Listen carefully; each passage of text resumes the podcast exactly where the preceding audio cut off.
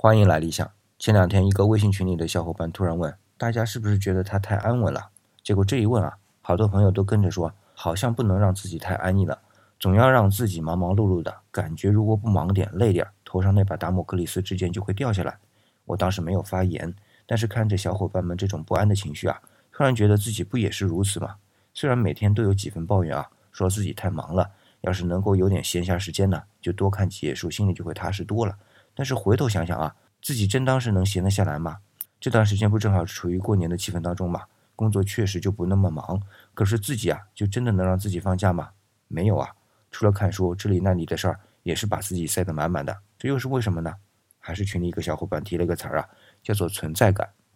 是啊，我们忙忙碌碌的，貌似在各做各的事儿，各不相干的事儿，但是说到底啊，我们都在做同一件事儿，叫做寻找存在感。